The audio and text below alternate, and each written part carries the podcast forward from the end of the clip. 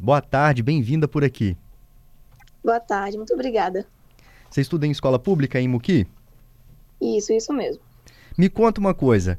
Quando a gente escuta alguém que tirou nota 100, nota 1000 no Enem, né? Que é 10, 100, tudo isso é muito forte, muito grande na nossa cabeça.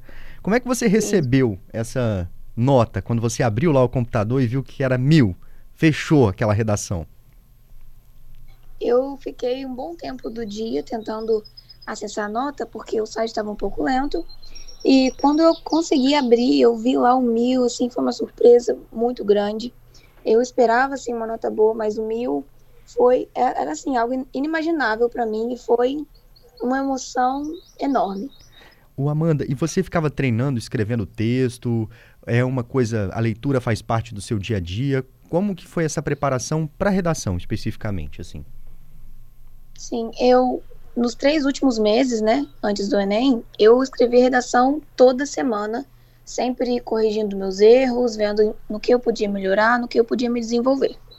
Bacana. A redação do ano passado foi uma redação muito comentada depois. O Borém tem aqui o tema, como estava na prova para os estudantes, tem né, Borém? Isso, tem até curiosidade de saber da Amanda o que, que ela escreveu. O tema, em 2023, foi o desafio para o enfrentamento da invisibilidade do trabalho de cuidado realizado pela mulher no Brasil um tema muito importante, né, Amanda? O que, que você escreveu ali que pôde conquistar essa nota mil?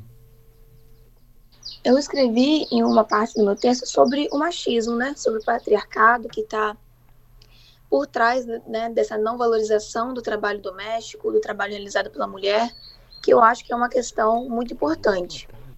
Entendi. E você acredita que essa nota sua ela tenha a ver com as duas coisas, a questão ortográfica, de coesão, coerência e também com o conteúdo que você colocou ali. Como é que foi essa dosagem, a escolha da estruturação do, do, do texto, né?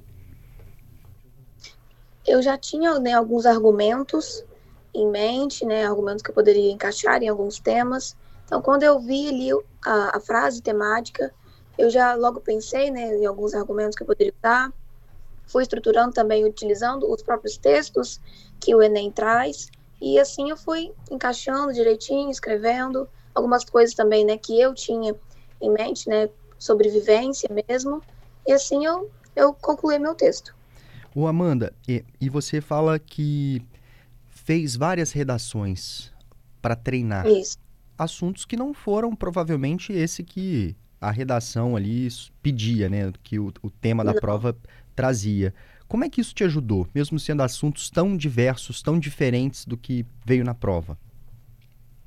Isso me ajudou justamente para eu saber se, chegando na hora do Enem, eu não sabendo absolutamente nada, absolutamente nada sobre o texto, se eu conseguiria escrever. Então, eu realmente escolhia temas aleatórios que eu não tinha muito conhecimento, justamente para saber se eu conseguiria argumentar na hora do Enem, né, que com certeza seria um tema, né, uma surpresa grande, então, foi, foi justamente para isso.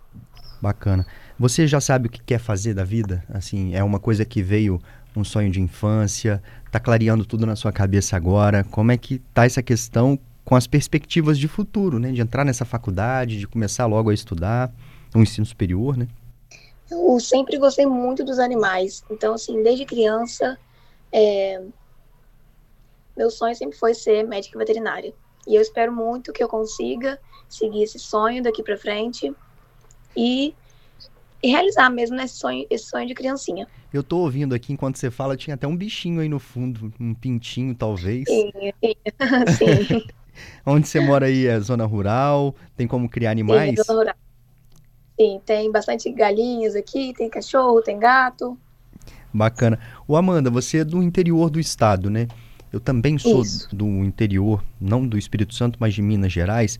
E às vezes para os estudantes de cidades muito pequenas ou que sejam distantes dos grandes centros, dá aquela sensação de eu estou atrás ou eu tenho que correr atrás porque quem está numa escola particular, pra, porque quem está numa metrópole sai na frente. Como é que você enxerga isso? É, você sentiu em algum momento que você estava em desvantagem? Isso não existe mais? Como é que você foi buscando esse conhecimento para ter, né, como uma, uma, nota muito acima até do que a média nacional? Sim, quando, quando eu abri e vi o mil, foi justamente uma surpresa, justamente por isso, porque era, era algo muito longe da minha realidade. Era algo que, assim, pelo menos eu nunca tinha visto, né, uma pessoa de interior, é, a condição de uma nota assim tão grande, mas não por não ser capaz, mas justamente pela diferença de ensino, né, tanto da, pela escola particular, pela pública, sempre foi algo assim distante da minha realidade. Então, sim, eu, eu observo, sim, muito isso, que geralmente notas altas, assim, são mais de região de capital, de metrópole, então eu acho que isso interfere em parte, mas eu consegui me esforçar, eu consegui me dedicar. É, provavelmente eu tive que enfrentar alguns desafios que algumas pessoas não, e também alguns desafios a menos do que outras, mas eu acho sim que isso faz, faz parte. Bacana. Beatriz Eleodoro, nossa produtora, está aqui no estúdio e tem pergunta, não é isso, Bia? Isso aí. E aí, Amanda, tudo bem? Boa tarde. Prazer aqui falar com você. Boa tarde. Olha só, eu queria saber se quando você foi fazer a redação, bateu aquele nervosismo, ou se essa preparação que você contou aqui pra gente, de fazer as redações semanalmente, te preparou, te deixou mais calma. Como que foi para você? Eu acho que fazer uma prova sempre dá ansiedade, né? Sempre dá um, aquele nervosismo. Quando eu abri, né, eu vi o tema, eu fiquei assim um pouco é, nervosa porque o que as pessoas diziam, né, naquele momento era sobre outros temas, né, outras coisas, e naquele momento que eu vi ali que não era nada que o pessoal estava falando, me deu sim, assim, um pouco, epa, o que está acontecendo, né, mas com a minha preparação, né, como o jeito que eu estudei, a estratégia que eu usei, eu consegui me, me acalmar e consegui escrever bem, me desenvolver bem durante o texto. Legal. E aí eu queria justamente embalar essa pergunta em outra e saber qual dica você daria para os próximos estudantes, né, quem vai fazer a redação neste ano, porque tem uma preparação toda por trás, mas a gente nunca sabe o tema que vai ser. Pode ter um palpite ou outro, como você falou, treinar alguns temas que todo mundo está comentando. Mas o que, que você daria de dica, assim, é repertório, é realmente estrutura? Qual que é a sua dica para também alcançar uma nota alta como a sua? Eu acho que é um pouco das duas coisas. Estratégia, repertório, a estrutura, sabe? É, é, um, é, é como uma, uma, uma receita de bolo, né? São várias coisas, é tem que estudar a estrutura do texto, tradução, desenvolvimento, conclusão, tem que ter repertório, tem que estudar argumentação, que é muito importante, tem que saber escrever bem também, né, ortografia. Então, acho assim que é técnica, é estratégia. Tem que ter muita estratégia. O Enem é uma prova de, de estratégia, então tem que saber se preparar com muita técnica nesse momento. Bora, Amanda, por curiosidade, como, com que frequência e por qual meio você acompanha o noticiário do Espírito Santo, do Brasil e do mundo? Como é que você fica sabendo das coisas? Eu acompanho o jornal, né, do Espírito Santo mesmo, que, tá, que passa na televisão, e eu também sigo alguns meios de comunicação do Espírito Santo, no, na, nas páginas, né, nas redes sociais. Então, principalmente rede social e televisão, né? Isso. Com, com mais frequência, naturalmente, na rede social, não é isso? É, porque o celular tá ali, né, a todo momento, na nossa mão, então geralmente é um pouco mais de frequência, sim. Amanda, obrigado por conversar com a gente, viu? Parabéns para você pela nota e pelo esforço todo, né, para conseguir esse bom resultado. E espero que você tenha muito sucesso aí no seu curso de medicina veterinária e que você possa continuar amando os animais e podendo cuidar deles, né? E pelo conhecimento e dedicação que você tem mostrado até aqui, acredito que isso vai acontecer em breve. Muito obrigado, foi um prazer enorme estar conversando aqui com vocês, viu? A gente que está muito feliz por você ter falado com a gente. Uma boa tarde, viu? Parabéns. Boa tarde, obrigada. Bacana, né, gente? A Amanda Zampires tem 18 anos só. Acabou de sair do ensino médio, lá da Escola Estadual Marcondes de Souza, em Muqui. Tiveram duas notas mil aqui no Espírito Santo. De 60 no Brasil, duas estão aqui no Espírito Santo. Uma delas é a nota da Amanda, lá do, de Muqui, do sul do Espírito Santo, e a outra é da Giovana Freitas, que também tem 18 anos, e é lá de Linhares, e a Giovana também está aqui com a gente. Boa tarde, Giovana, bem-vinda. Boa tarde, muito obrigada. Eu vou começar perguntando a mesma coisa que eu perguntei para Amanda. Como é que foi para você quando abriu lá o site do INEP, viu a nota na redação do Enem? Desacreditada, né? Ninguém espera uma nota mil, apesar de todo o esforço e toda a dedicação. E você não caiu para trás, não? Tava sozinha? Não, tava com a minha família, eles comemoraram junto comigo. Esse é um momento muito importante na vida, né, Giovana? Porque é o momento que você Muito. começa a escrever aquela história que vai estar atrelada ali à profissão que você vai escolher para a vida. Como é que foi? Todo mundo se reuniu na frente do computador. Conta pra gente esse momento, quem estava contigo. É, meus pais estavam comigo, eu tava viajando, tava na minha terrinha natal, que era a Bahia, e eu abri no celular e comecei a desabar, a chorar. Agora a ficha caiu, né?